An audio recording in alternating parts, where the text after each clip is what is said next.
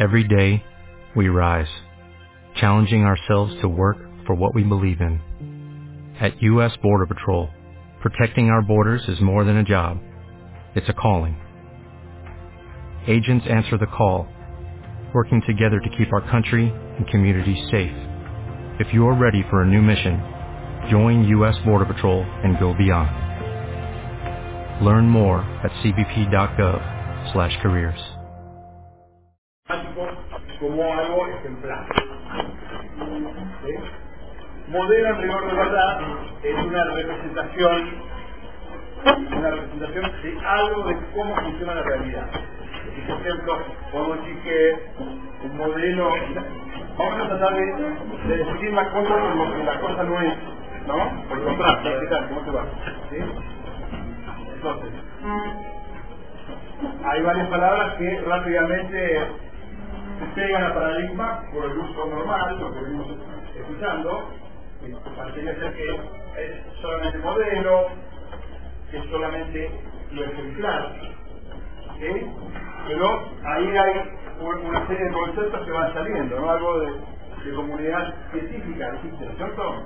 Sería como, como un consenso conjunto de cosas. ¿Qué otro consenso buscaría una comunidad científica?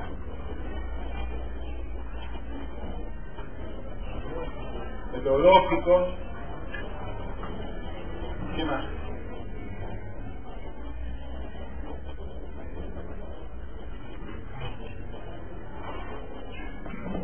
Digo como para que hoy nos con dos palabritas más o menos eh, ¿no? Paradigma por un lado y la otra vamos a ver hoy va a ser el me ¿eh?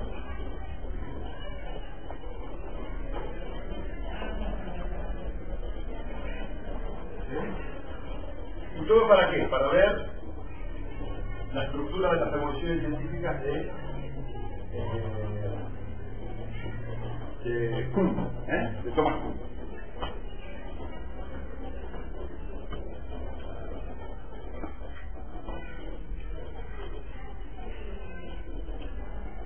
Bueno, ¿quién era Thomas Kuhn? Un qué? ¿Eh? ¿Qué calcula? Creo que no sé si no creo que tenía, pero ¿Un físico, bien. ¿Y como quién se lo conoció más? ¿Como físico o como otra cosa? Arte.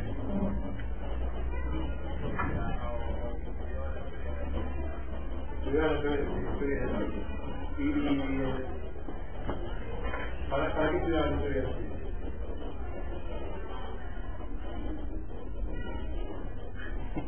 Digo, esto lo hacemos para, no para hacer la adivinanza, sino porque hay conceptos que ustedes ya tienen, entonces vamos ¿eh? relacionando, reestructurando, ¿eh?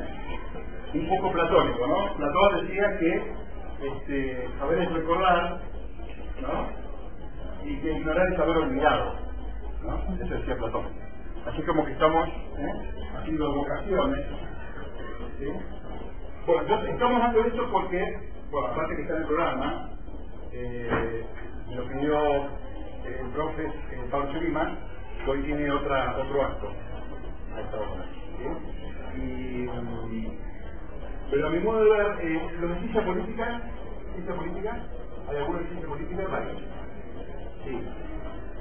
Eh, no sé, sociología por ahí no es tanto el tema, ¿no? Pero eh, hay, hay como una diferencia entre el diseño de la carrera de ciencia política UA 21, realizado en la a nuestra eh, carrera de ciencia política actual, la UTF, está muy vinculada al territorio, al gobierno, a lo local, ¿no? Y con, con algún sesgo hacia este, lo cuantitativo y práctico y estadístico y por ahí hay un, un cierto abandono porque no hay tiempo. Tiene que ver con filosófico, ¿eh? la otra carrera tiene una fuerte impronta filosófica, ¿no? Y entonces, si estamos ¿eh? hablando directamente de epistemología, es como que nos estamos saltando, ¿eh? Nos falta un pedazo, la base. ¿eh? ¿Dónde se empieza a hablar de conocimiento? ¿Dónde? Bien. ¿Qué tal? ¿Cómo te va? Bien. Bien. ¿Cómo le va? Bien. Paradigmas de punto. ¿sí? Entonces, eh, vamos a, en el próximo clase conmigo, vamos a hacer una, un pequeño raconto sencillo, ¿sí? especialmente orientado hacia el posible que tiene que ver con el conocimiento, ¿no? Porque, como ustedes saben, la filosofía tiene una rama que es la nociología, y para la gente que sigue la tradición europea continental, eh, la nociología, que se encargaría del conocimiento en general, de todo el saber, de todo el conocimiento, de todas las formas de conocer, está una específica puntual más acotada que es la epistemología. ¿eh? El de conocimiento.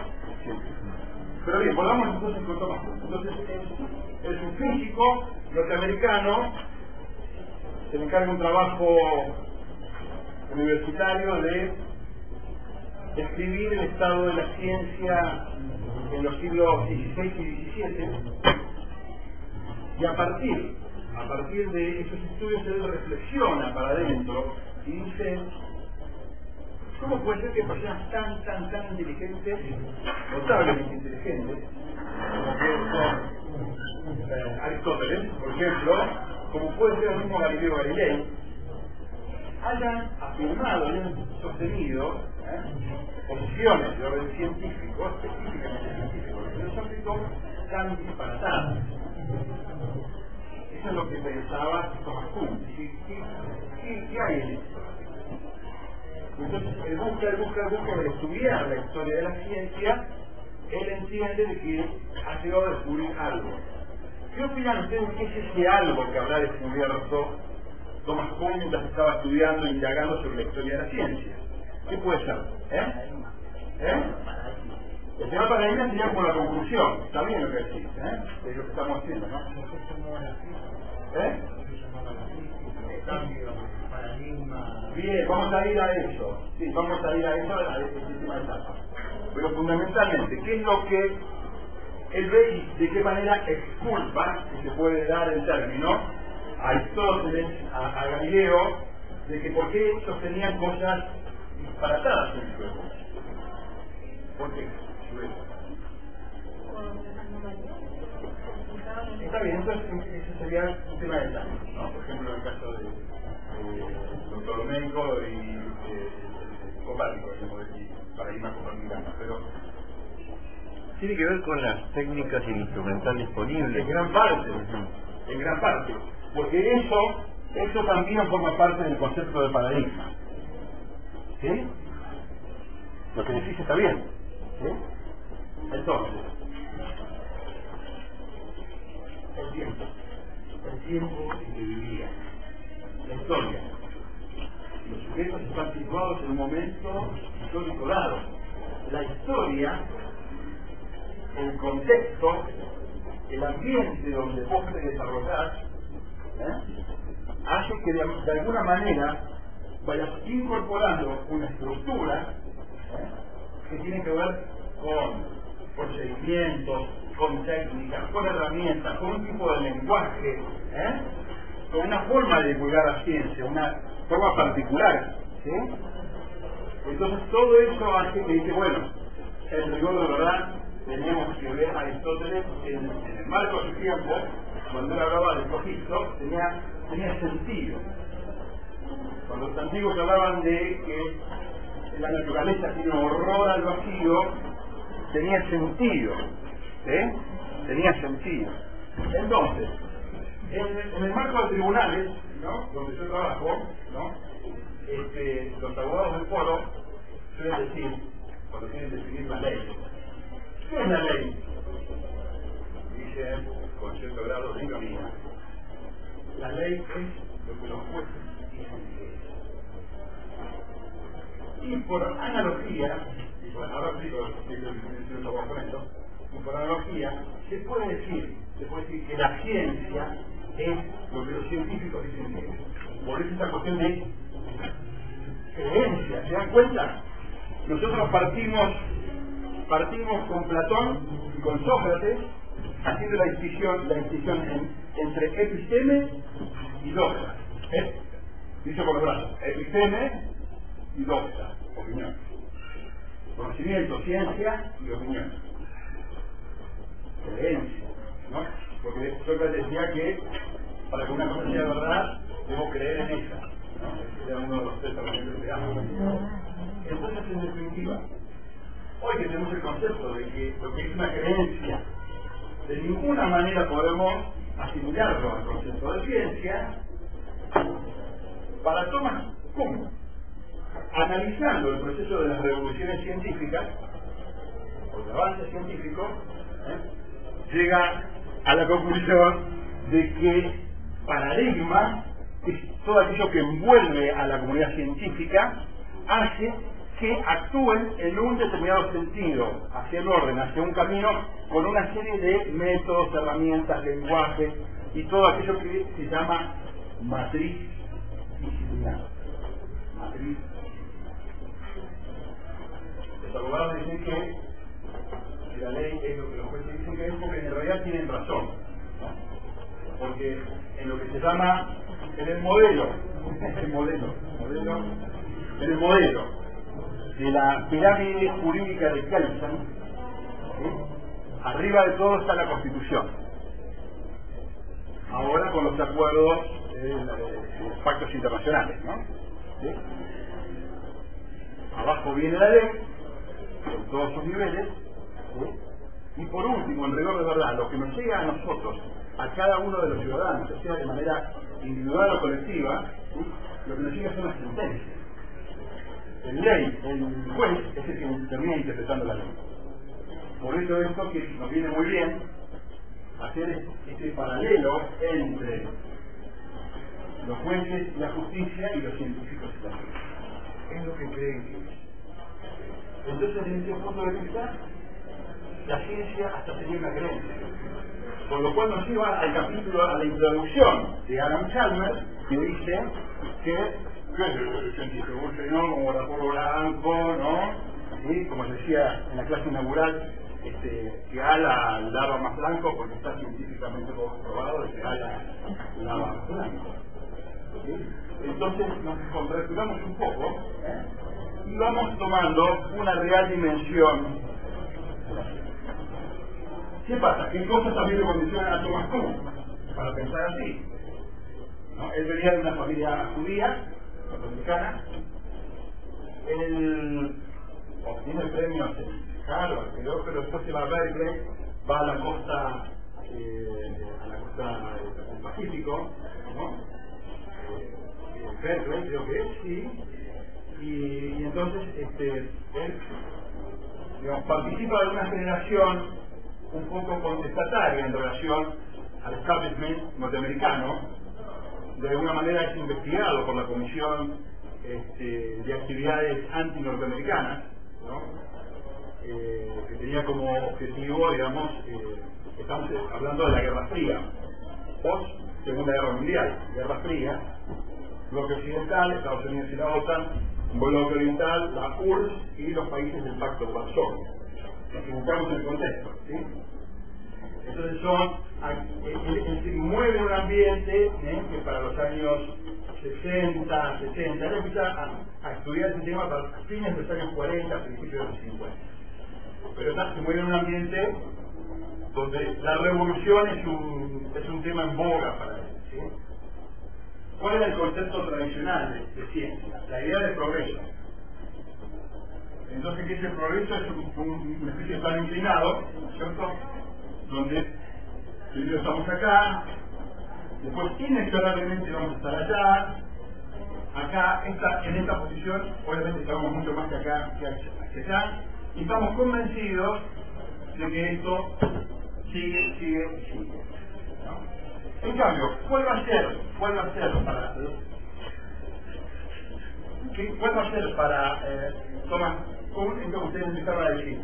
Los pasos. ¿Eh? Primer paso, ¿cómo se llama? Presciencia. Presciencia, ¿no? Perfecto. Presciencia. ¿Eh? esta conformación, se va consolidando un paradigma. ¿sí? Y después viene la, la ciencia normal, muy bien. Después, en algún momento dado, en el transcurso de la ciencia normal pueden aparecer, lo que acá, a, a no, anomalías. ¿sí? Si las anomalías no se resuelven, si las anomalías no se resuelven, entramos en una, ¿eh? algo que se parece a la Argentina, que siempre estamos en en crisis. Bueno, crisis. Interrumpo solo una cosita. La idea, solo un mensaje. Compañeros, compañeras, vieron que nos invitaron para acá al frente del acto. La idea es pedirles, si pueden, que nos banquen esta porque nos van a tratar, vamos a empujar para que nos firmen la promulgación del boleto. Así que si pueden salir a bancar esta, los invito acá al frente a, que nos apoyen con esa. Cuanto más seamos nosotros, mostramos más, yo creo van a sentir más la fuerza nuestra para que nos firmen la promulgación. ¿Vale? Porfa, profe, si lo pueden liberar. Estoy libre. Gracias. Estoy libre. Compañeros, despídense a la luchada, por favor.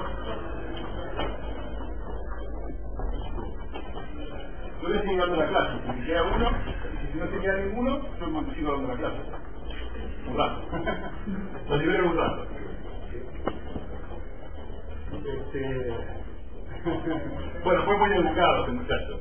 Eh, pero yo recuerdo en épocas de Borges, cuando Borges era profesor de la UBA, de filosofía y letras, ¿no? Este, le, hay un acto con los muchachos, y entonces a Borges le hicieron esto.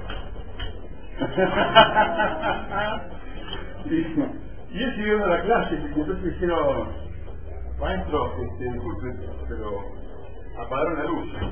Dice, menos mal, adelante, adelante. menos mal, menos mal que para algo sirvió que sea ciego.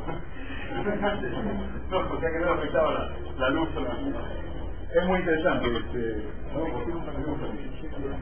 El tercer paso era Sí, pero por ahí el ejemplo no lo dice eh, expresamente cuando dice presencia, ciencia, crisis, cambio de paradigma, ciencia normal, crisis. ¿eh? Así como un mantra, ¿no? Una vez que sale la... Primero ya está, presidencia está, se acabó. Es el momento eh, de los clásicos de la filosofía. Todavía está bien, entonces es el momento precientífico. Pero es el momento que va del mito al. ¿eh? Sí, para la filosofía. Después ya, después ya es ciencia normal, crisis, cambio de paradigma, ciencia normal, crisis. ¿eh? ¿Sí? Vamos acá, para Julio, ¿sí? Bien, el ejemplo de la anomalía, el ejemplo de la anomalía es el tema de los epiciclos. Eh, ¿eh? Claro, sí, porque daba la sensación como que algún planeta, este, algún planeta, en vez de observarlo donde debía estar, parecía retroceder en el cielo para volver a empezar de vuelta, como un pequeño circulito, y a eso le llamaban epiciclos, no sabían cómo explicarlo, más dijeron que eran epiciclos, o sea, como que los planetas y las estrellas hacían, hacían esta órbita y luego hacía así, con un rulito, ¿tú? y un rulito, tú? y un rulito, ¿no? Eh, no, es un tema de observación relativa. No tenía nada que ver, las órbitas eran ovaladas o redondas, pero no, no tenían esa condición. Fue un tema de observación. Lo que pasa es que de esa forma se quería resolver el, el- problema este, de, de observación astronómica bajo el concepto del paradigma ptolomeico aristotélico que decía que la Tierra ¿eh? es el centro de un universo que gira alrededor de él. Sí, no, no, no. Sí, sí, no, Entonces, ahí, ahí está, cuando, cuando se quiere explicar dentro de ese paradigma, ¿eh? por ahí el paradigma anterior sobrevive un tiempo, pero si las anom- anomalías se repiten y si no se pueden resolver, ¿no? Thomas Kuhn dice que, que es esperar que en todo, en todo paradigma científico haya problemas. Es más, es lo más razonable que hay que esperar, que haya problemas, que no se pueden explicar en todo. Lo que pasa es que es como que habría un límite. Y entonces ahí se produce el cambio de paradigma. Ahora, esto es válido, sí. Bien. Hay dos versiones que da el propio Tomás. La primera está amplia, realmente amplia, que tiene que ver con el, el, el, la cuestión. ¿Qué es la hermenéutica? La explicamos bien. La hermenéutica era una técnica para la lectura y comprensión de los textos bíblicos. Entonces había cosas que de la lectura especialmente del Antiguo Testamento, ¿no? que uno la transportaba a días actuales, de la Edad Media, no se comprendía bien qué quería decir, cuál era el mensaje divino que podía estar ¿eh? encriptado, encubierto en un texto. ¿No? Por ejemplo, el libro de los Macabeos. El libro de los Macabeos dice, maldito sea el hombre que no ensangrente su espada. ¿Y qué querrá decir eso? Bueno, de verdad quería decir esto. Los macabeos eran, unos rebeldes judíos ortodoxos que querían evitar el avance del paganismo en Israel. ¿Sí? La antigua Judea, Israel estaban viviendo reinos, ¿no? Israel. ¿Sí? Este, pero en estos casos lo- los textos eran de difícil comprensión. Entonces, el lector y el que interpretaba la Biblia tenía que ubicarse en el tiempo en que había sido dicho cada cosa. Si no era imposible, si no era imposible trasladar eso al presente el momento de la interpretación. Entonces, esto es, digamos, la técnica, eh, la técnica bíblica de lectura bíblica y de lectura y interpretación bíblica. Ahora bien, a mediados del siglo XX, en la Europa continental, Francia, Alemania fundamentalmente, Francia y Alemania fundamentalmente, surge un movimiento antipositivo. ¿Por qué? Porque hasta un determinado momento, ¿sí? ¿qué es la ciencia? Bueno, ¿y pero para qué la ciencia? Bueno, la ciencia para explicar, explicar y predecir. ¿Y quién hace ciencia? La hace un señor, ¿eh? hay un sujeto ¿sí? que conoce y un objeto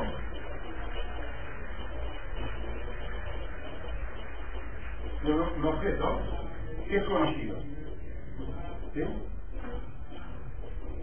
sujeto que conoce está es insípido, eh, insa- inoloro, insabor. Como el agua. ¿Sí? Químicamente puro, como el agua. ¿Sí? Y eso es la objetividad. Hay, hay una y no se deja, no deja que, que influya en él el objeto de estudio.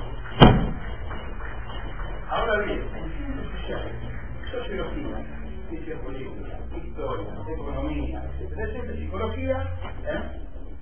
estamos con un sujeto que es este, está libre de toda de toda subjetividad, de toda influencia, ideología, lo que fuese. No, hay un sujeto más que conocen y una multitud de sujetos, sujetos que son conocidos. Pero acá hay una influencia recíproca. Son los vínculos intersubjetivos, donde esta persona no puede librarse de la influencia de lo que conoce, el hombre y la sociedad. Porque vive en un mundo, en un momento histórico, en un lugar, en una cultura, donde está condicionado para pensar de cierta forma. La hermenéutica, paradigma. La hermenéutica, paradigma. Entonces, entra ahí Y lo que lo rodea, la historia, la política, la economía, la sociedad, la cultura en definitiva, ¿sí? los rodea y los influye recíprocamente. Entonces, eh, ¿dónde viven los científicos? ¿Viven adentro de una burbuja? ¿Hacen sus cosas dentro de un tubo de ensayo? No, están en medio social, con lo cual la influencia del ambiente impacta sobre ellos. ¿Qué es exactamente, como pregunta acá mi compañero, qué es exactamente paradigma? Bueno, están las dos versiones, la versión larga y la versión corta. En líneas generales y en el ámbito de las ciencias sociales, más que nada en esta corriente hermenéutica moderna, paradigma es una, una larga lista de cosas, pero que abarca, obviamente, la matriz disciplinar, que tiene que ver con el lenguaje, las herramientas, los procedimientos, los mecanismos de emisión, la forma de divulgación, etcétera, etcétera, tiene que ver con el contexto, con el entorno, con el ambiente que lo circunda y, en rigor de verdad, con la cultura, que es lo que termina rodeando a todo un concepto casi diría antropológico, sociológico. ¿sí? Ahora, el mismo punto después me lo preguntan, no, explícanos un poquito más lo de paradigma, explícanos de paradigma. Eh, bueno, paradigma es la matriz punto. Creo que fue una respuesta corta, pero dijo eso. Dijo eso. Hay como un, una vuelta. Suele ocurrir eso, ¿no? Le pasó con Freud. ¿eh? ¿Eh? La primera tópica, la segunda tópica, etcétera, etcétera, ¿no? De, de, de, de lo inconsciente, lo subconsciente y la conciencia pasó a, a yo, al, al superior y al hecho. Wittgenstein también, el primero, el segundo y el tercero. ¿Sí? Hay como evolución en, este, en. ¿sí? Bueno, este.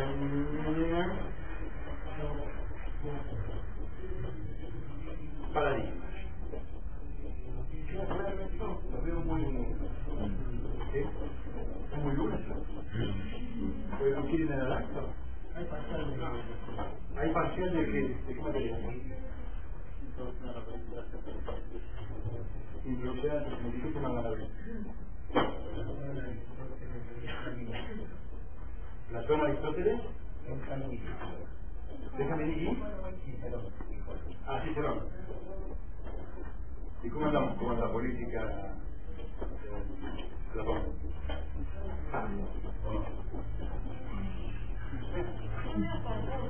a ver no sé confuso, porque en realidad Cicerón y, y Aristóteles tienen una idea parecida y Platón sea, no tengo que explicarlo. Pero es como que, como Platón quiere una cosa, Aristóteles y Cicerón quieren otra. Claro, Platón quiere el ideal, Aristóteles lo posible y Cicerón una combinación. Está bastante bien explicado. ¿Y cuál, cuál sería la dificultad? Las preguntas del examen, Los- ¿Las dos carreras tienen el mismo parcial o son distintas? ¿Esto es solamente sociología? literatura para la mañana, la matemática. y el hombre. Para ellos, o sea, no solamente la política, sino el hombre, ¿qué más? El hombre como tal. El hombre como ser social, Aristóteles. Bien. Bueno. Eh, no digo, pues si está preocupado por otro tema, básicamente, como, bien, eh, el- esta cuestión del paradigma, yo creo que es muy válido en líneas generales para las ciencias naturales. Es muy válido, porque un paradigma nuevo reemplaza a un paradigma viejo. El tema es en ciencias sociales. En ciencias sociales los paradigmas nunca mueren. Y realmente, cuando al- alguien piensa en términos aristotélicos, ¿no? Eh, y otro es Foucaultiano, ¿no? de Foucault,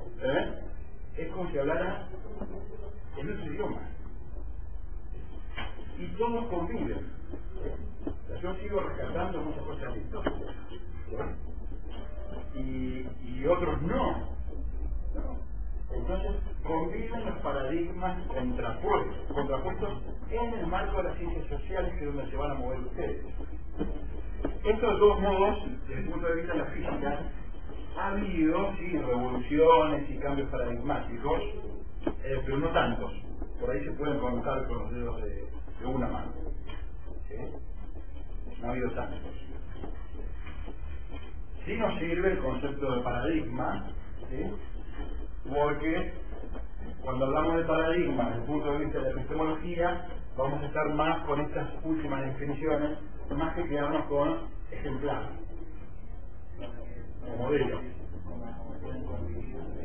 Bueno, lo que dice en el capítulo 8, que no es como necesario, si se quiere, cambiar de paradigma, sino que uno, porque incluso cuando los paradigmas se enfrentan, y en una perspectiva de otro paradigma también como cosas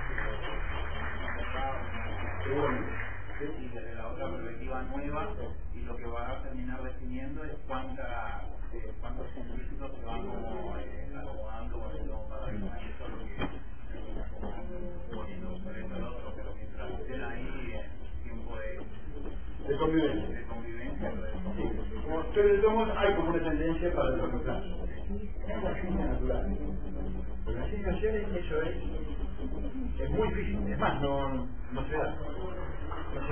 Son mundos separados y cada uno habla en su propio lenguaje. Cosa que en rigor de verdad también, cada investigación científica, cuando adopta un marco teórico en el proceso metodológico del ¿sí?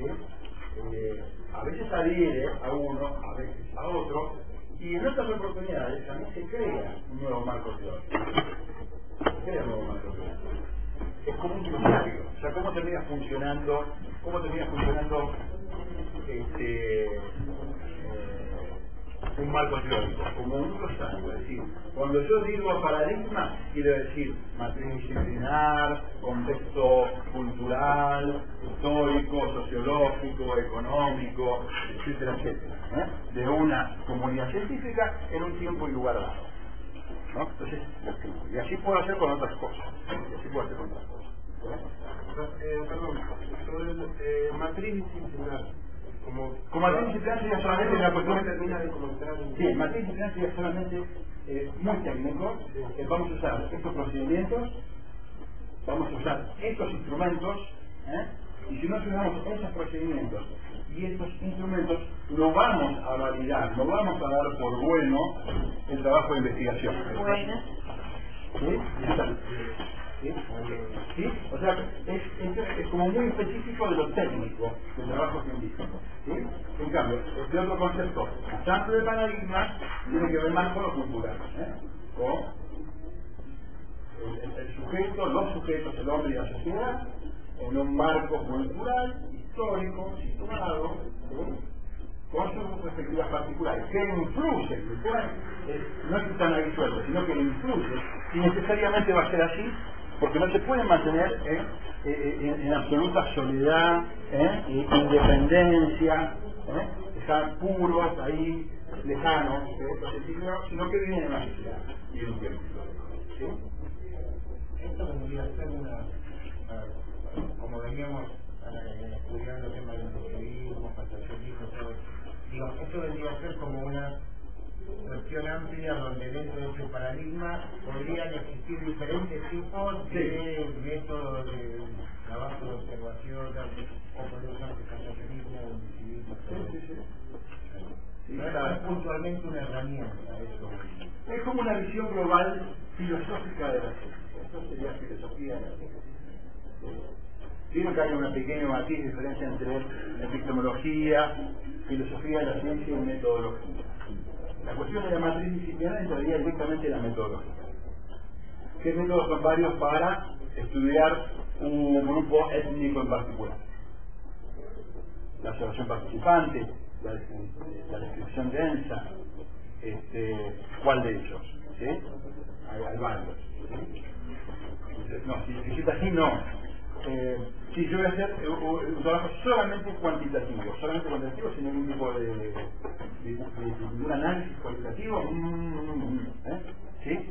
O lo mismo, eh, termino haciendo un relato, un cuento de algo.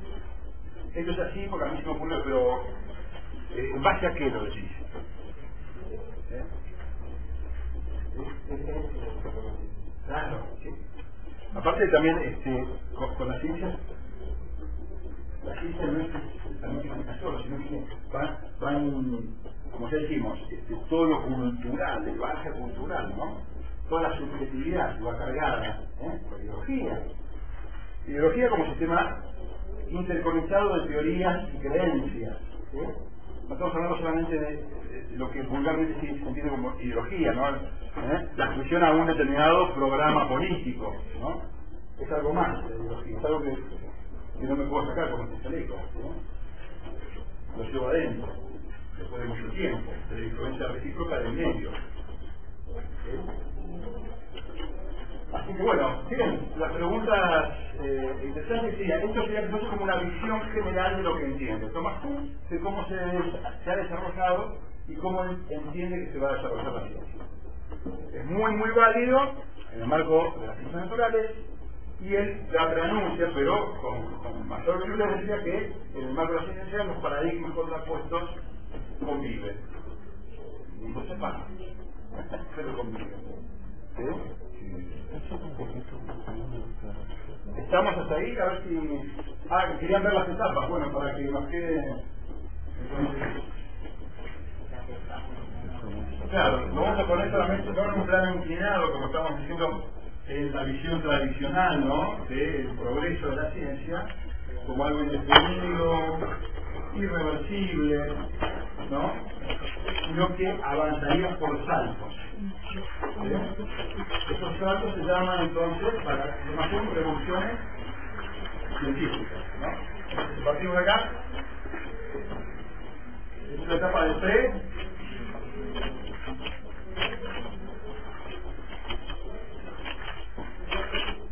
¿verdad?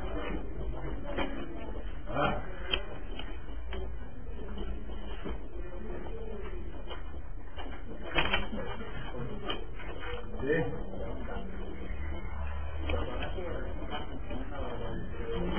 Sí.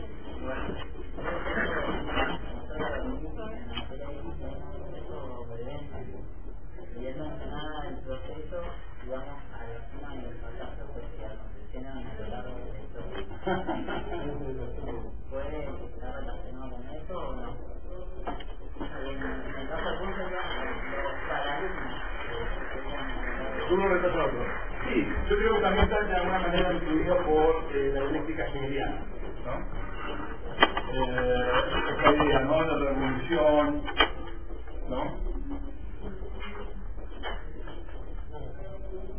Porque hablaba, tenía una influencia marxista también. Claro. Ese autor era como directamente ligado a, una influencia marxista y quizás... Sí, suave, alrededor de verdad suave, pero era, más, o sea, para, para un norteamericano sería un radical, no no un radical de los sino un radical, pero son como liberales extremos, ¿no? Entonces, para Estados Unidos es como si fuese eh, marxista-leninista. Soviético, pero no, no tanto. Lo que sí que estaba en, en ambientes eh, universitarios de la costa, él, él se él se inicia en la costa este, más conservadora, después se traslada para Los Ángeles, ¿no? para California. ¿ves? Él ahí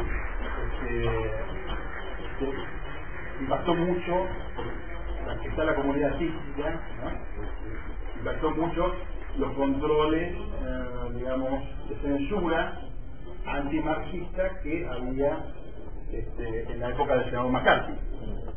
Se llamó la etapa del macartismo en Estados Unidos. en los años 50, inmediatamente después de la, de la Segunda Guerra Mundial.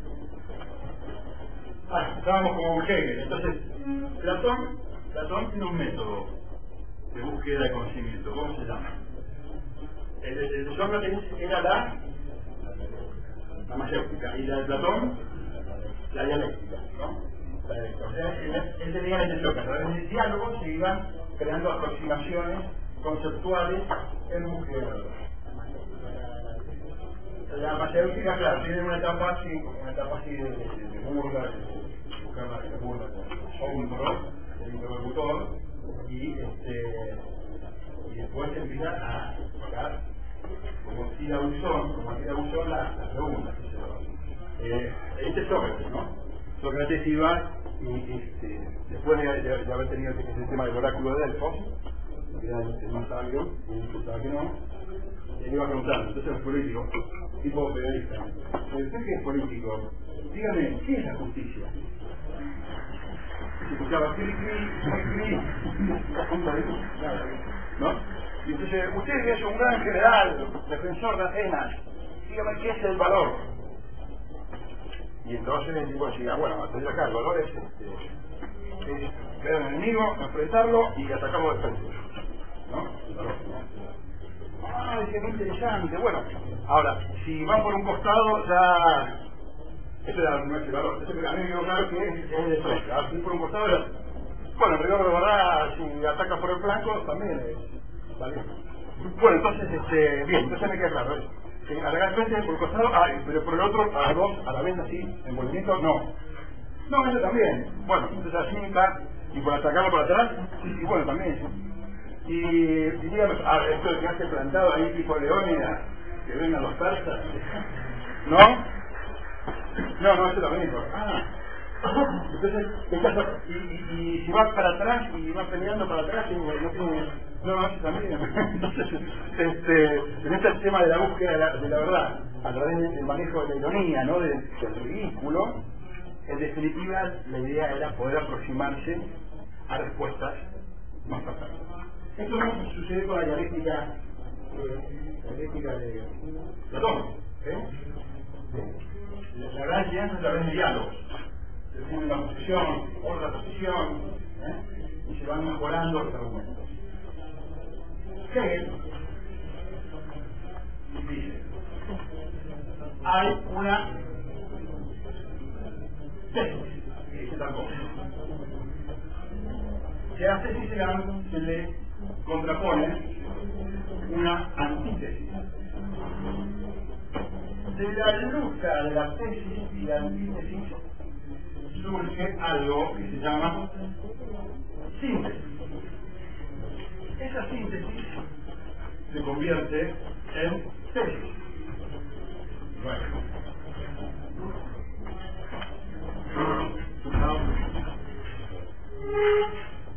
Y eh, va necesariamente para hacer una. Y después va a dar una nueva síntesis. Incluso cualquier nueva tesis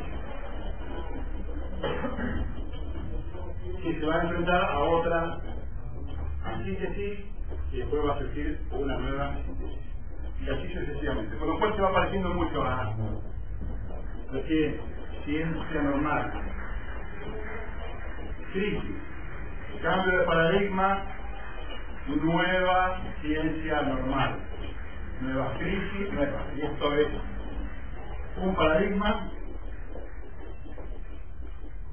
y acá lo reemplaza otro paradigma.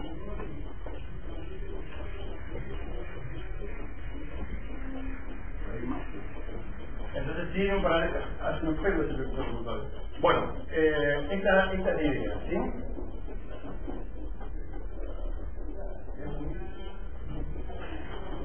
Bueno, ¿y qué pensaba Aristóteles de la política? ¿Eh? ¿Eh? No, no, aristócrata.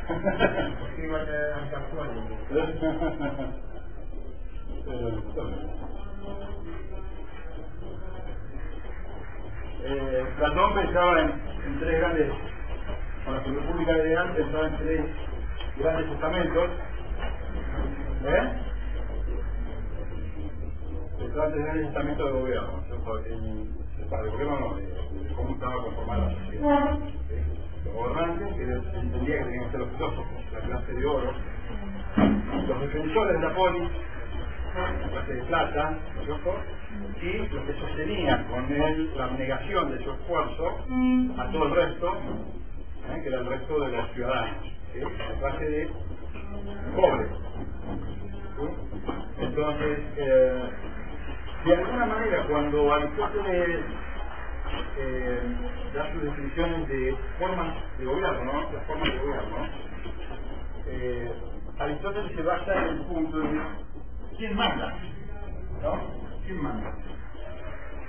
Uno, pocos o muchos. Que estoy borrando, esto que es el 16, esto es Hegel, Marx lo toma, ¿no? Y ahí surge el tema del materialismo histórico, ¿no? El materialismo histórico dice, por ejemplo, eh, en Europa, ¿no? Eh, la monarquía se enfrenta con la nobleza, ayudada por la burguesía. ¿Por qué? Porque la nobleza feudal generaba muchas distorsiones y muchos inconvenientes al flujo comercial, al tráfico de mercancías. Porque el grupo era como una especie de tablero de ajedrez, entonces pasar de un cuadradito al otro, impuesto, aduana, otro pueblo, otro impuesto, otra aduana, ¿no? Entonces, eh, de alguna forma la burguesía aliada del monarca, del primo inter pares, del primero inter pares, deja de ser el primo inter pares y se convierte en el monarca absoluto. Tesis, antiguo. Sí, monarquía absoluta.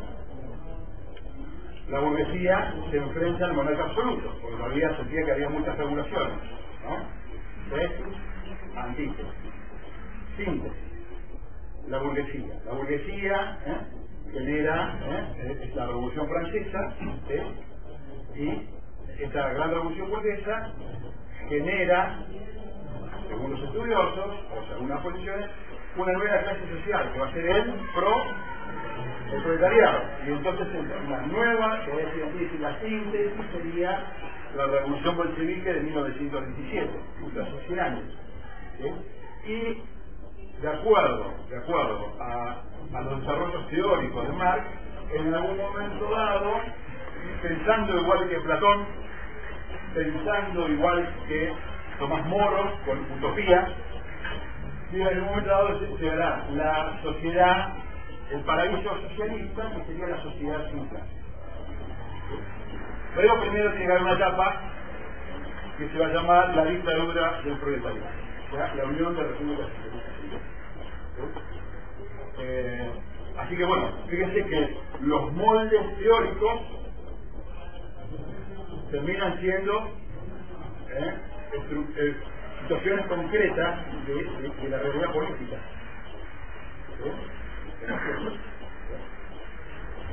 Y ahí estábamos con Aristóteles. No sé si lo vamos bien, pero Aristóteles decía que había este, para definir la forma de gobierno, ¿no? primero decía varias cosas, ¿no? Primero que, que el hombre es un ser naturalmente social, incluso político, ¿no? ¿Sí? tiende a vivir de manera gregante. ¿Y dónde vive? En la polis. La polis se puede dar ¿eh? formas de gobierno, ¿no? Y dice que la pregunta es, ¿quién manda? uno, pocos o muchos.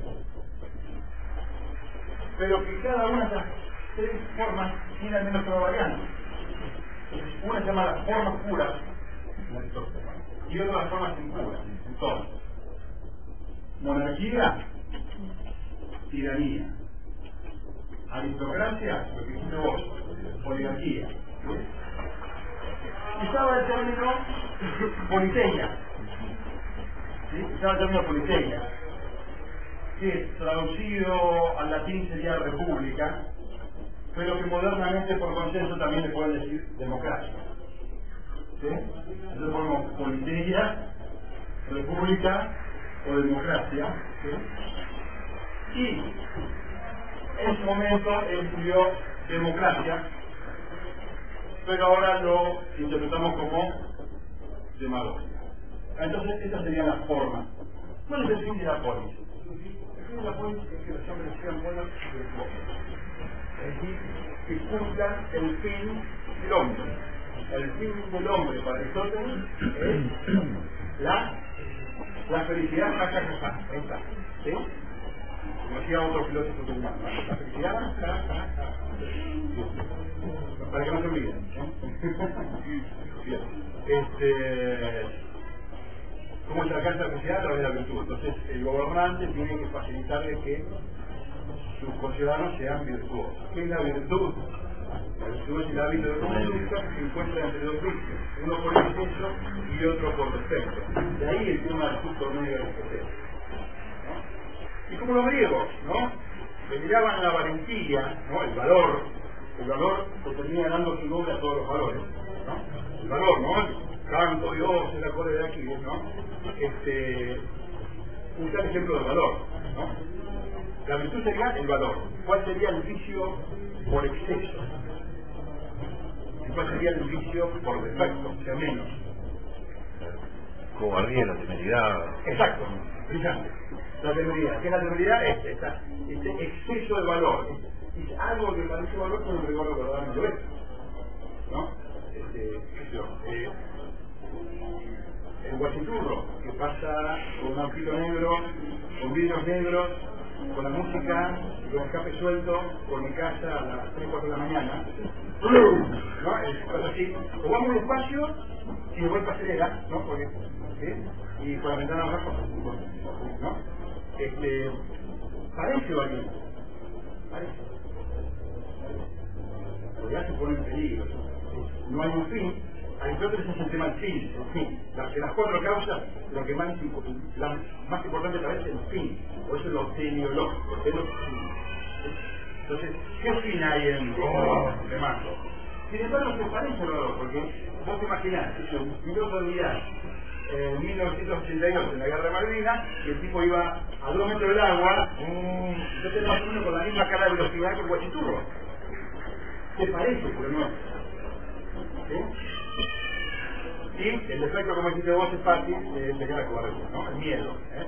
El miedo es tonto, el miedo paraliza, ¿eh? el miedo hace que no hagamos nada. Entonces, bueno, el no es la pérdida del miedo, es, una conciencia. ¿eh? ¿Y qué decía Aristóteles para los gobernantes? ¿Cuál es la virtud por excelencia para los gobernantes? La prudencia. Pero la prudencia no en el sentido de ser timorazo. No, la prudencia en el sentido del recto obrar. ¿Qué es la prudencia para Aristóteles? Es el sentido del recto obrar. Glosario, Aristóteles, hicimos paradigma, hicimos hermenéutica, ahora, ¿sí? ¿Qué es lo que prudencia para Aristóteles? ¿sí?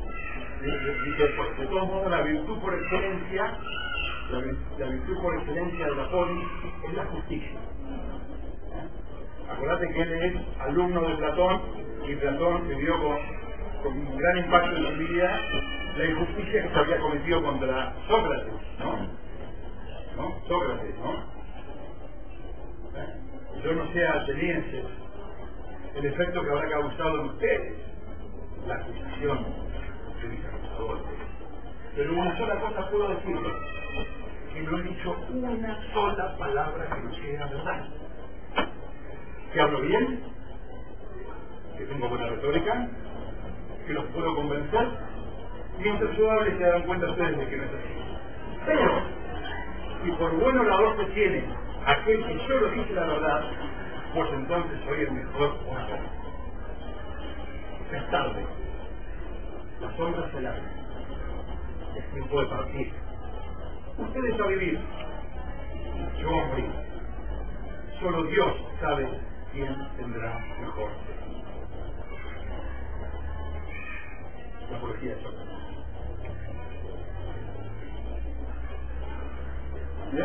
Eh,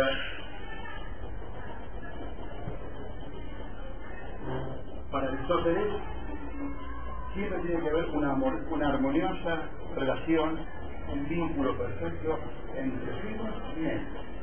Medios y medios.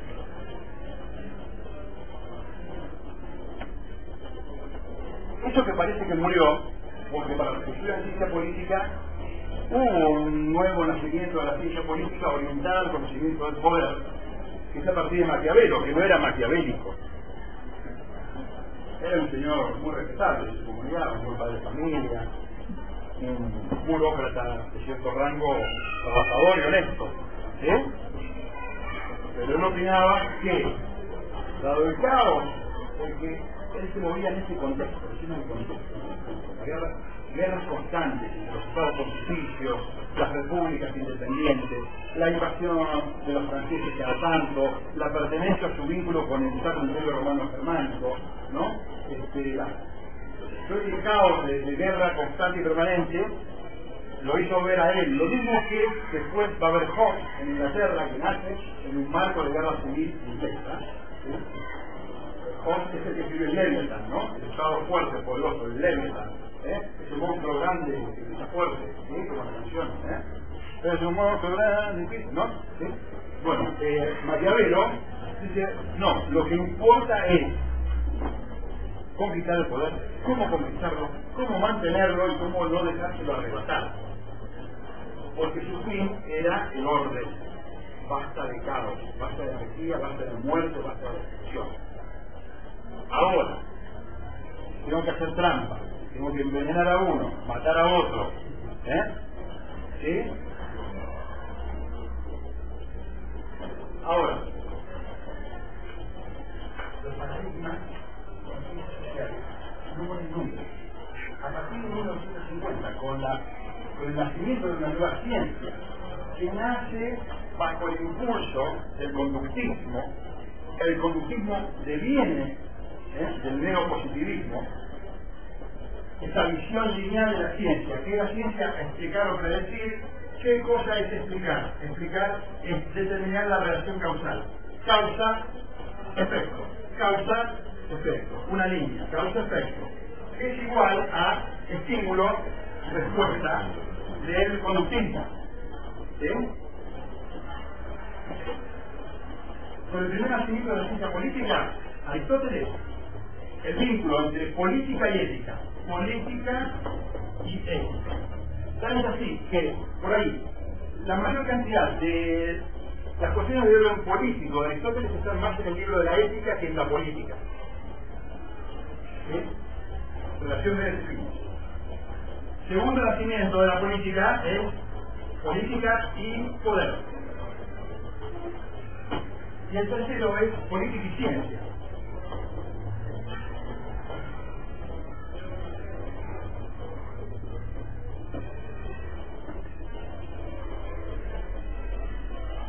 No hay avisos de acciones en relación a la corrupción estatal, no es como en Argentina, sino en otras partes del mundo. Eh, Entonces se piensa, ¿eh? no hay una corte penal internacional que condena crímenes de guerra. ¿Sí? Entonces, hay un vínculo. Ahora, en las campañas, ¿no? marketing político, eh, imagen, comunicación política, etcétera, etcétera, no hay un poco de, no importa los medios con tal de que ganemos, se puede mentir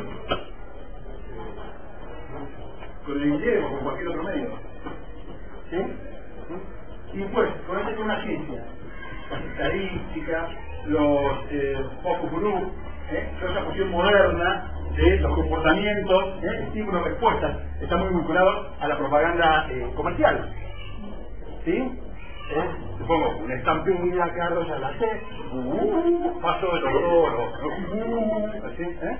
¿Sí? Entonces se hagan muchas veces la vocecita transpirante, que tomando una, una paso de toros. ¿sí? Hay mucho más en la India el tónico de la India que se hizo para combatir este ¿eh? la malaria, ¿no? Era la malaria, ¿sí? Porque tenía quinina. ¿no? Eh, este, así que vino, se viene el ejemplo de el tema de cómo en las ciencias sociales las visiones paradigmáticas de algo no solamente no son superadas, sino que conviven, mezcladas de alguna forma. No hay una superación totalmente automática. Eh, ¿Qué más? Bueno, se me olvidó lo que iba a dejar de libertad. Eh, ¿Alguna duda? Consulta. Sí, profe. En otra materia estábamos viendo Lakatos.storming y eh, en una parte hay como una contradicción entre que lo que recibimos como información es que eh, para Kuhn siempre un paradigma reemplazaba al otro, lo iba desplazando hasta sustituirlo. Y ahora, eh, bueno, que en algún momento conviven, eso es lo que estamos Sí, hablando. en el libro está, ¿no? Eso dice que, que lo que vos leíste, de que eh, los paradigmas se resisten a, a desaparecer, tratan de dar soluciones y las otras están haciendo otros. ¿eh? En realidad tendría que, bah, se me ocurre a mí, es una lectura que hago, tendría que ser que eh, uno tendría que poder sacar lo mejor de cada uno y de esa manera hacer el continuo. Que, que genere una nueva crisis a partir de ahí y que aparezca otro. Entonces siempre había con, habría convivencia por lo menos de dos. ¿Qué es lo que dice el otro autor? Que es la hora de las PIC, que dice que sí, que pueden convivir dos o más. Sí, yo creo que con la tendencia que primero fue la interdisciplinariedad. O sea, ahí se rompe el concepto de... Estamos hablando de... No, primero habla- hablamos de, de, de paradigma, ¿no? Y, y hermenéutica para ubicar cuál era el pensamiento de Thomas Kuhn, que estaba haciendo ahí, señalo, pero no. Este, y bueno, esta idea de que él, al investigar, ¿no? A ver si me ayudan, al investigar este, históricamente eh, determinados avances científicos en siglos anteriores, empieza a analizar la influencia de la historia, ¿no? la influencia de la historia en las revoluciones científicas. Y él le preocupaba de que hecho de que, eh, ¿por qué gente tan inteligente como Aristóteles sobre el griego, que eran totalmente inteligentes, cómo podían decir cosas aparentemente disparatadas para nosotros ahora? ¿No? Y, bueno, era porque estaban ubicados, convivían en un paradigma en un momento dado, sin cosas. digamos, Aristóteles, no sé si, si puedo contar algo, pero digamos, por ahí podríamos tener presente esta discusión que, que hablamos del inductivismo, de si la, investigación comienza con la observación o si comienza con ideas. ¿Se acuerdan que habíamos tenido esa, esa polémica entre el inductivismo dice que el conocimiento científico arranca con la observación directa sin ideas previas, mientras que después vimos, por ejemplo, la concepción popperiana o el tipo deductivo, que no sirve de nada observar si no tengo categorías con las cuales interpreto que. Bueno, el caso de, por ejemplo, el paradigma físico, digamos, defendido por Aristóteles, es un buen ejemplo de construcción científica. O sea, ¿qué es lo que observa Aristóteles? Que los cuerpos pesados tienden a ir hacia abajo, y cuando llegan a un lugar, se quedan ahí. Que, digo, desde ese lugar, ¿sí? la concepción eh, la teoría aristotélica respecto de cómo se comporta la realidad física es interesante porque bueno, lo que hace Aristóteles es justamente a partir de la observación especular sobre qué es lo que hace que la piedra baje o que la llama del fuego tiene una subida. ¿Está? Entonces, digo, digo no lo digo, pero uno de, los aspectos, uno de los elementos que componen un paradigma tiene que ver con los supuestos filosóficos que están detrás. Y el paradigma de la, ciencia moderna, la física newtoniana, descansa, por ejemplo, del principio de inercia, es un principio evidentemente abstracto. Uno no puede ver el principio de inercia. O sea, uno no puede ver un objeto suspendido en movimiento uniforme rectilineo. ¿Sí? Es imposible percibir eso por los sentidos. De tal manera que justamente lo que, voy es que la física moderna nace con la idea de que es primero la teoría y después la observación guiada por la teoría. ¿Sí? El paradigma físico, digamos, vigente hasta ese momento, partía de la idea de que, por ejemplo, la realidad es tan rica y tan poliforme que es imposible reducirla a principios matemáticos. Mientras que, por ejemplo, Galileo dice, es imposible entender la naturaleza si uno no sabe matemática porque la matemática es el lenguaje en el que está escrita la naturaleza. O sea, no es solamente lo que observo, no es, es la mera observación, digamos, lo que constituye el cuerpo del paradigma. No es solamente las ideas o las hipótesis fundamentales y lo que derivo de ellas. No es solamente el instrumental con el cual yo intervengo sobre la realidad para conocerla. No es solamente los preceptos metodológicos que utilizo para producir conocimiento, sino que además podríamos decir que es casi una suerte de anteojo. Un anteojo resalta determinados aspectos en desmedro del otro. ¿Sí? Y el tema es que la realidad es, insisto, tan variada en tantos elementos que lo que hacemos los seres humanos es determinar que algunos de esos elementos son relevantes y los hallamos con respecto al resto. Aquel que no puede hacer ese tipo de relevamiento le pasa lo que le pasa a Judas el demonio en el control ¿Sí? ¿Alguno lo leyó? ¿Cuándo se acuerdan? El? ¿No? La profe sí, no puede, no puede determinar. Pero, básicamente, lo que estamos diciendo es que es imposible ver todo y por lo tanto cuando yo quiero conocer la realidad o determinar qué aspectos de la realidad son relevantes, yo necesito hacer un trabajo justamente, digamos, de dejarse de desecho, de discriminación de ciertas ideas, ¿no? Y de tal manera que lo que dice Kuhn es que aquello que te hace ver las cosas de determinada manera, no puede reducirse a una cuestión meramente epistemológica. Hay factores sociales, extracientíficos, que condicionan la forma en que yo intervengo veo el mundo.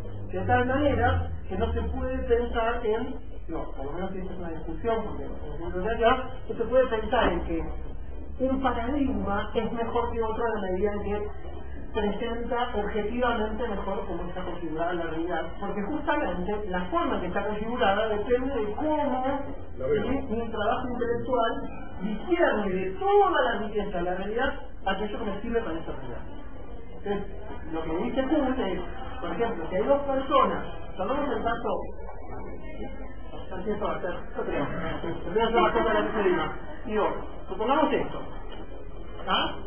¿Qué es lo que ve un aristotélico ahí? Lo que ve un aristotélico es un objeto que está fuera de su lugar natural, con una fuerza que lo saca de su lugar natural, y que ese objeto va a permanecer fuera de su lugar natural en tanto esa fuerza antinatural permanezca. En la medida en que esa fuerza cesa, el objeto vuelve a su lugar natural y queda en su lugar natural. Mientras que lo que está viendo un newtoniano es nada más que dos cuerpos que se están atrayendo mutuamente entre sí, ¿de acuerdo? Justamente a la idea de Newton, ¿no? De que los cuerpos se atraen mutuamente entre sí. De tal manera que estamos viendo, la, estamos teniendo la misma imagen en la retina, pero la experiencia visual que tengo, que está mediada por mis categorías y mis conceptos, condiciona lo que veo. Están viendo dos cosas diferentes. Por eso en el libro dice que el responsable de, de ese paradigma es el operador, es el operador porque él sería el que, a partir de todo su concepto y su ideología, es que determina un determinado paradigma. Si yo no quiero meter la palabra ideología, siempre, digamos, es cuestionable. Y además, la idea de ideología es la idea que no es ideología. ¿sí?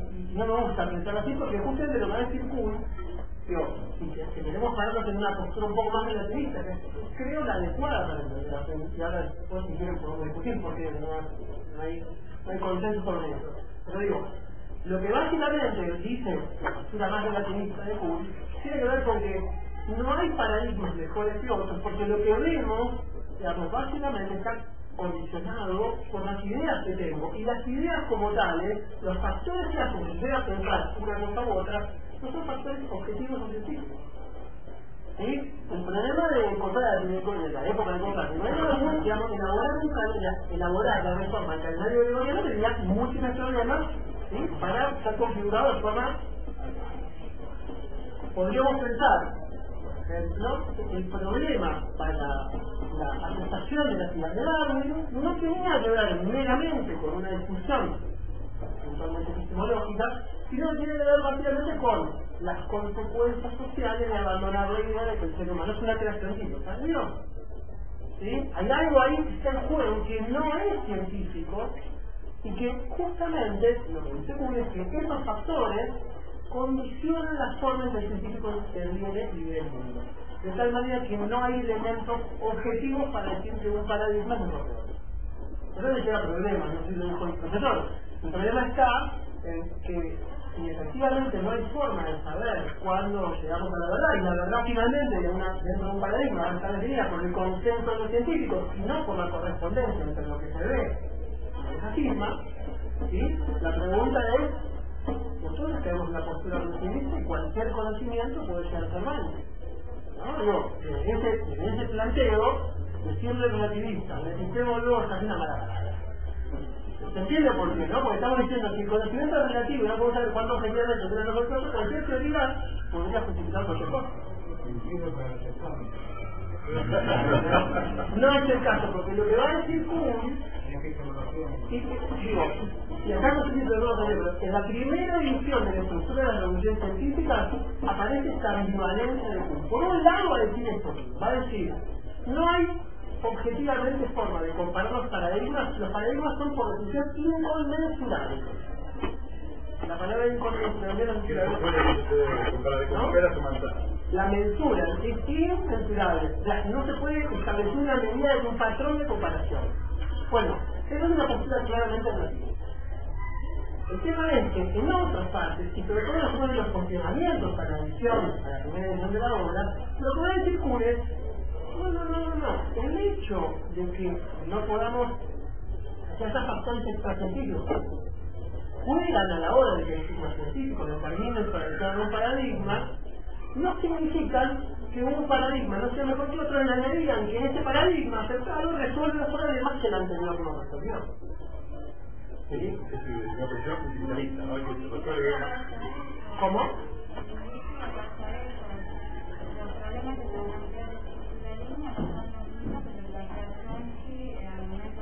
Ahí están hablando de, digamos, de, de para discusiones paradigmáticas, de paradigmas. Sí, sí, acá lo que básicamente, el punto es que lo que va a decir Kuhn cuando se lo acusa relativista es que no, no, yo no soy relativista, son paradigmas triunfan porque resuelven los problemas que el anterior no resolvió, va a decir. Pero eso es incompatible con decir que no hay parámetros para establecer justamente cuando un paradigma no resuelve. Es un problema con el Kuhn no sabe, yo creo, se ha atrapado frente a la situación porque él no quiere ser acusado de relativista, pero introduce factores que eh, invitan a pensar que no está en juego la verdad a la hora de ver si estamos paradigma. Lo que está en juego es básicamente si podemos alcanzar consenso entre los miembros de la comunidad. Y de alguna manera le pasó a Newton, porque según físicos actuales dice que cuando Newton propone todas tesis, toda su teoría, fue muy rápidamente aceptada por la comunidad científica de lo tanto, muy rápidamente. Eh, y en rigor de verdad, a ese momento de la historia, no se contaba con todas las herramientas, con todos los instrumentos, con todos los procedimientos, como para poder constatar este, los planteos, las posiciones teóricas de- del propio Newton. Con lo cual la conclusión es lo que decimos con respecto a los jueces, ¿no? que, que es la ley, lo que los jueces dicen que es, que es la ciencia, es lo que los científicos dicen. Claro, esa es una postura, digo, y ahí, digamos, podemos entrar en lo que me habló, el por- el naturalismo, digamos, que básicamente lo que va a decir es que efectivamente, por ejemplo, el lenguaje con el que nosotros intentamos describir la realidad no es una, digamos, no es una herramienta neutral. El lenguaje el fruto efectivamente de prácticas evolutivas y como tal el lenguaje no fue configurado para decir lo que las cosas en esencia son. ¿Sí? De tal manera que justamente una de los aspectos que el postnaturalismo, representado en la figura de Kuhn y después en los autores, como nosotros, digamos, lo que van a decir es que efectivamente el lenguaje no es una herramienta aséptica. En el lenguaje hay carga simbólica y básicamente, digamos, lo que va a decir es que no solamente el lenguaje, la forma de entender el mundo está mediada por las circunstancias en las que estamos en él, y de tal manera que no se puede pensar en cómo es el mundo sin, digamos, sin, incluir el propio sesgo que la, justamente uno le da a ese mundo que vive. Entonces, el punto ahí, la discusión está en que efectivamente la ciencia es una empresa racional, como planteado, como podríamos digamos, derivar de las posturas inductivistas ¿sí? donde básicamente lo que dice es que la base teórica, la, la base empírica es demostrable. ¿sí? Tanto el inductivismo como el hipotético deductivismo descansan sobre la idea de que la observación es objetiva. Mientras que lo que va a decir en la observación, lo que hay de relevante y lo que no es relevante ya supone una mirada sobre la realidad. Y los factores que te hacen llevar a que en principio algo relevante o no relevante no son factores racionales. Lo que va a decir es, el científico también, digamos, es una persona que, que es una social, tiene determinadas atribuciones políticas, tiene, hay como ciertos aspectos de la vida que influyen necesariamente en la forma en la que el científico produce. Entonces, no se puede observar, digo, siempre es así. Supongamos que tenemos un objeto. La pregunta es, ¿podemos observar el objeto tal cual es? ¿Podemos observarlo tal cual es? Es que dice. Por supuesto, ya están condicionados a la pero digo, en general, ¿lo podemos observar la cita? ¿No es la misma de la para todos? La cita es así como la vemos, azul y todo. ¿Están seguros que es así? Si yo apago la luz, sigue siendo así. Depende el... Se la apago, se la la apago, se la apago, se la apago, Sí, es la no depende del grado de conocimiento que tiene cada uno sobre, en este caso, la materia también. Pero, lo que estamos hablando de conocimiento por sí mismo no existe. Lo que estamos hablando es que hay un conocimiento para un sujeto que quiere conocer. Lo que estamos diciendo es que el acto, en el acto de conocer hay una actividad del sujeto. No existe el objeto porque es así. La silla está ahí. ¿Cómo puedo yo observar la silla desde ninguna perspectiva? Yo la veo desde acá, vos la desde acá, y todos, cada uno de los que están acá, la pueden ver desde un determinado lugar. No es el mismo lugar. No la vemos idénticamente. Entonces, la pregunta, pensar en un paradigma supone pensar que justamente no podemos estar en una situación de describir lo que la realidad objetivamente es, sino que básicamente es con qué ideas puedo yo pensar esa realidad. Y la pregunta es cómo yo puedo pensar esa realidad. Entonces, lo que estamos diciendo es un paradigma es como un anteojo, que hace ver las cosas, que hace recalcar ciertos problemas, que hace recalcar ciertas ideas, que hace, digamos, que hace suponer que hay, ciertas, hay ciertos procedimientos que son legítimos, que hay ciertos instrumentos que son legítimos y otros que no. Y que con eso yo puedo construir, digamos, un objeto de Por ejemplo, puedo llegar a decir cómo es la realidad. Ahora, ¿puedo decir cómo es la realidad misma? O en realidad solamente puedo decir cómo es la realidad, digamos, desde el lugar donde yo estoy. Y de que no se puede observar objetivamente porque sería extraer el conocimiento. Hablaba de Nietzsche en gráfica. ¿Sí? No podemos ver si no es en determinado lugar. Y Lo que básicamente va a decir Kuhn es que esa mirada no es una mirada meramente científica, meramente epistemológica. Porque las creencias, las expectativas, los deseos, digamos, del investigador, condicionan la forma en que ve la realidad y por lo tanto no se puede decir objetivamente cómo es la realidad y por lo tanto tampoco se puede decir cuándo objetivamente un paradigma es la correcto. ¿Entiendes? Eso es importante porque digamos, el sesgo relativista que, que, impone incluir a la historia en el análisis de lo que ha sido la ciencia, justamente lo que muestra es que muchas veces ciertas posiciones teóricas no eran abandonadas, por ejemplo, de Copérnico. Copérnico estaba imbuido en la forma de ver el mundo medieval. ¿Sí? Copérnico seguía, cuando notaba que las observaciones astronómicas no se condecían, por ejemplo, con las órbitas elípticas que hoy sabemos que tienen los planetas, ¿sí? ¿qué hacía, qué es lo que hacía Copérnico? Formulaba, y formulaba discípulos también, igual que lo hacía este Ptolomeo. ¿Sí? O sea que para ver las, y eso, por ejemplo, la mecánica la inercia, planteada por la inercia, una inercia circular, que es una inercia que embrionariamente está, digamos, está contenida en lo que después va a decir Newton. Pero estaba dicho de otra forma, ¿por qué? Porque Galileo estaba imbuido todavía, digamos, de ciertas nociones que eran muy, estaban naturalizadas en el campo de la astronomía. ¿Sí?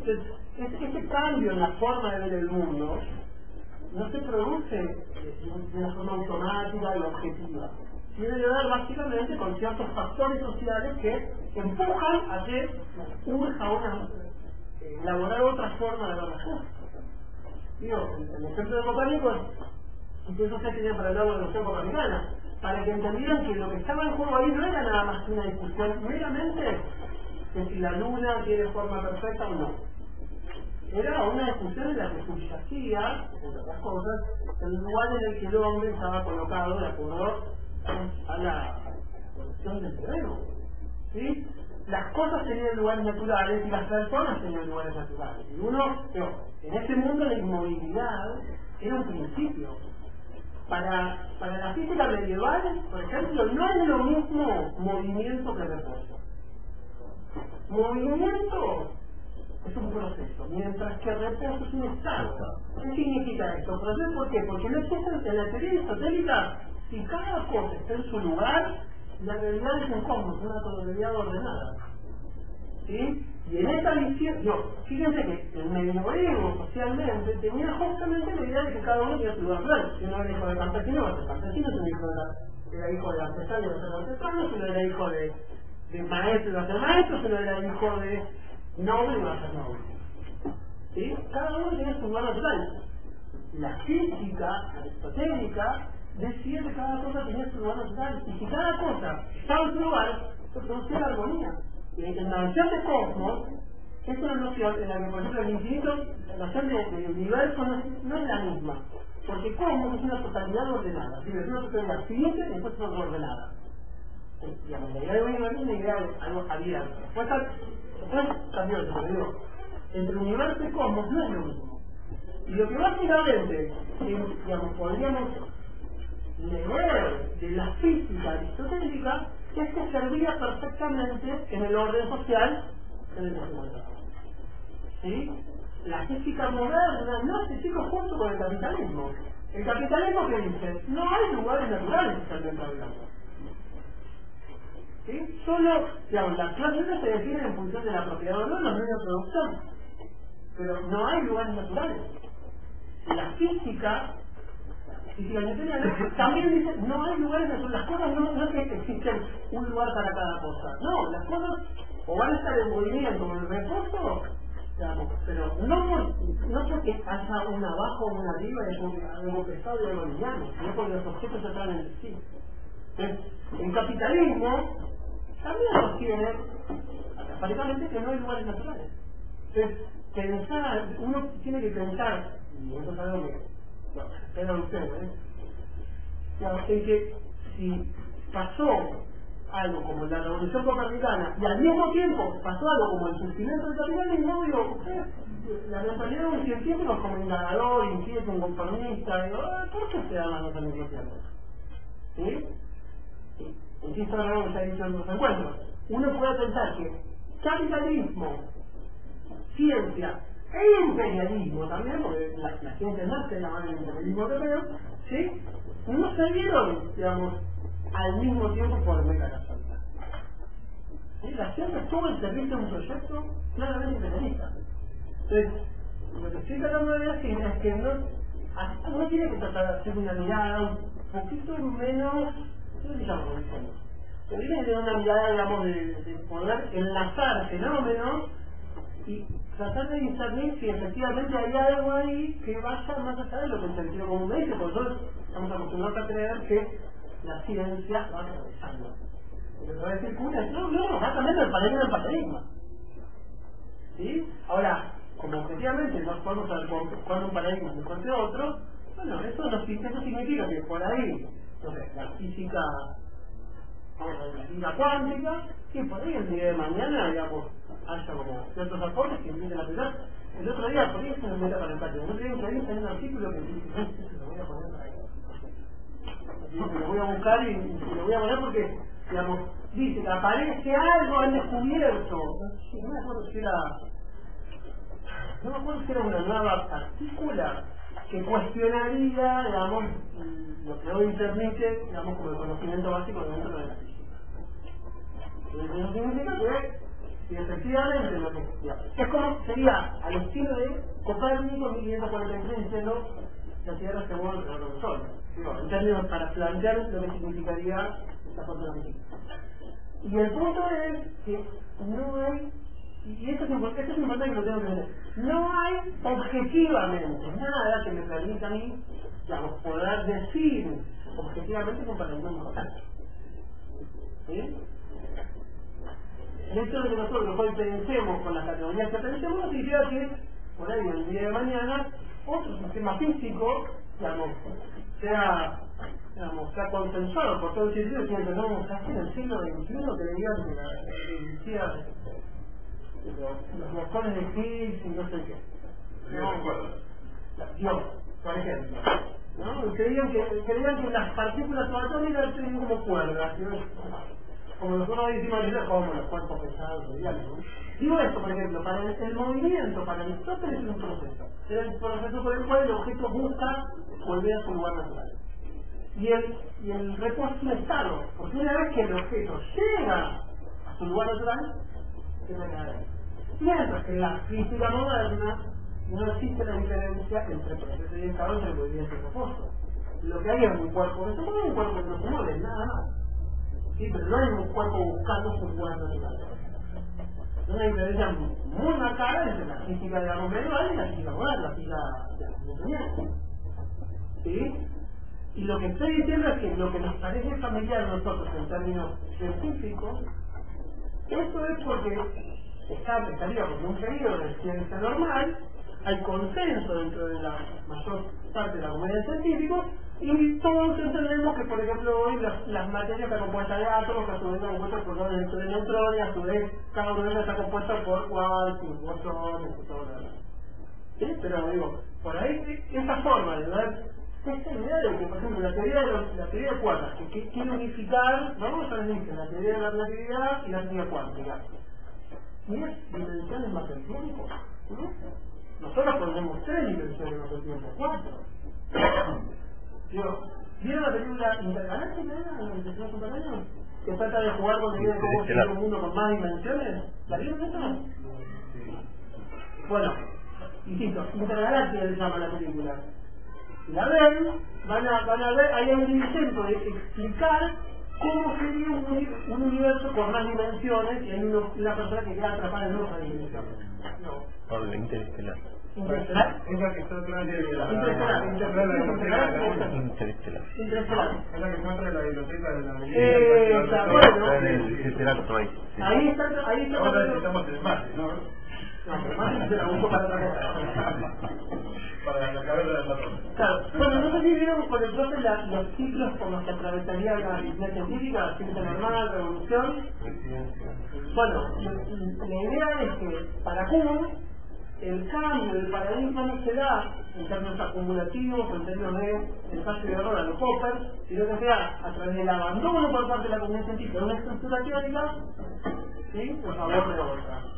Eso es importante porque no hay una mejora, no es que, digamos, se supone que vamos mejorando el conocimiento que tenemos. El conocimiento en sentido no es acumulativo. Cuando hay progreso en la ciencia para Kuhn, digamos, Kuhn dice es que ciencia de naturaleza en términos de en dos sentidos.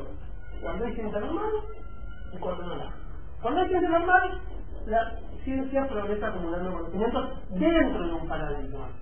¿Sí? Un paradigma es algo muy abierto, muy incompleto, y que los científicos básicamente dentro de lo que, están, lo que hacen es dedicar a investigar, a ir completando, ir compaginando gradualmente lo que el paradigma dice grandes rasgos con cómo se comporta la realidad. Y el punto es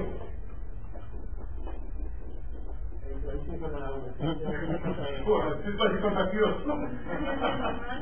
Ciencia normal, bien, perfecto. En ciencia normal, la ciencia, eh, digamos, en teoría de ciencia normal, el progreso es acumulativo. Se van acumulando conocimientos dentro del paradigma. Ahora, cuando se produce una crisis, podríamos pensar un progreso a través de una revolución, científica, y ahí el progreso no es ni lineal ni acumulativo. No, se, acumula y no se pasa el conocimiento de un paradigma a otro. Es una estructura teórica que se abandona y otra que se adopta. Pero no hay ahí, tomemos algo del anterior y se lo metemos a este. No hay acumulación en el progreso a través de las revoluciones. Y, y digo, entiendan esto, porque después cuando hacen el práctico van a encontrar en la pregunta que dice si se, puede pensar que para que un paradigma es objetivamente mejor que otro, y como acabamos de decir que no, ¿sí? digo, ahí hay peligro de relativismo. Lo que hay que decir que Kuhn, en ese sentido, sobre todo la primera edición de las sociedades científicas, es contradictoria. Porque por un lado dice, un paradigma nunca puede ser mejor que otro porque no hay objetivamente forma de compararlo, pero por otro lado dice que un paradigma más adelante es mejor que otro en la medida en que resuelve los problemas que el anterior no resolvía. Y es una pregunta que voy a hacer también. Justamente me parece que decías que eh, lo que se acumuló de conocimiento no pasa al otro. Sí. Eh, yo lo, lo que estaba asociando es, eh, no resalta nada, o sea, no digo, eh, se generó la crisis a partir de una anomalía. Esa anomalía fue parte de esa acumulación de conocimiento. Hizo anomalías. caer- Que hizo caer justamente esa estructura. ¿Está bien? Hay, teórico, que entender hablando de lo que tiene sentido común. también. hay que entender, hay que entender que, hay que entender que, el que- proceso, de- para entender el proceso de... Oye, pero fíjate que las anomalías son, digamos, son habituales. O sea, algo que se pone, todo el tiempo hay anomalías. Ahora, no hay, no hay, digamos, no por necesariamente porque haya anomalías se va a producir una crisis. ¿Ah? Entonces la pregunta es, ¿y cuándo entonces se produce una crisis? Y ahí se pone. Muchas Puede ser, puede ser, o que las, anomalías efectivamente se acumulen, Puede ser que alguna anomalía sea especialmente relevante. Uno de los problemas, por ejemplo, en la física newtoniana era eh, la órbita de Mercurio. ¿Sí? Y no había forma de encontrar el periodo de, de Mercurio. que. Y no encontraban la forma, no encontraban la vuelta, no encontraban la vuelta. Solamente cuando Einstein, digamos, a través de la teoría de la relatividad pudo explicar y de alguna manera pudo resolver ese problema, ¿sí? uno dejó en evidencia que la concepción de la física nuclear no iba a poder resolverlo. Pero el punto es, este problema era especialmente relevante en términos de observación astronómica, porque ya fines del siglo XIX podríamos observar comunidad del cielo con mucha más precisión con, mucha mejor manera que en siglos anteriores, y era el problema de la órbita de Mercurio era un problema relativamente importante. Entonces, va a decir Kuhn, una posibilidad es la acumulación de anomalías. Esa es una posibilidad. Otra es que haya alguna anomalía que sea especialmente relevante, y eso puede ser porque el contexto histórico fuerza a resolver esa anomalía. Recién dijimos nosotros que, por ejemplo, Copérnico, digamos, algo de lo que.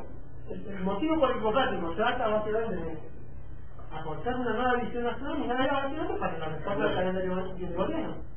¿Está? O sea, algo que no tenía que ver exclusivamente con la teoría copernicana o con la teoría de Malcolm. ¿Está? Entonces, esos son sujetos dicen, cantidad de problemas por uno. Anomalías que se resisten especialmente o anomalías que por el contexto, por la situación, sean especialmente relevantes. Cuando eso pasa y empieza a ver como, el paradigma empieza a perder legitimidad, o sea, los científicos empiezan a creer que el paradigma por ahí no va a ser capaz de resolver esos problemas, recién en ese momento se puede hablar de crisis. Porque de hecho, en ciencia normal, si el científico no resuelve el paradigma, acá uno hace la la analogía con el zapatero, dice, ¿sí? al el si vos tenés los insumos, la madera, los clavos, los martillos, los detonadores, todo eso, y no podés armar la silla, el problema que es, el paradigma o tuyo. Lo que va a decir como el normal, el problema es que yo no lo puedo resolver. No desconfía de su instrumental, no desconfía de las categorías con las que piensa la realidad. ¿Sí? Solo lo va a hacer en sentido de crisis. O sea, esto va a pasar en sentido de crisis. Cuando, sobre todo aparezca una visión alternativa, un paradigma rival, y los científicos tienen que empezar a fundamentar filosóficamente su posición. ¿Sí? Sí, y en este caso puede pasar que efectivamente el paradigma, el nuevo paradigma, el banco al anterior, la, la científica, digamos, consensúe la adopción de ese nuevo paradigma y el anterior Sí, porque plantea la parte los paradigmas. Y pensemos que que pensar en la la, la, la cantidad de revoluciones científicas nos quedan frecuentemente.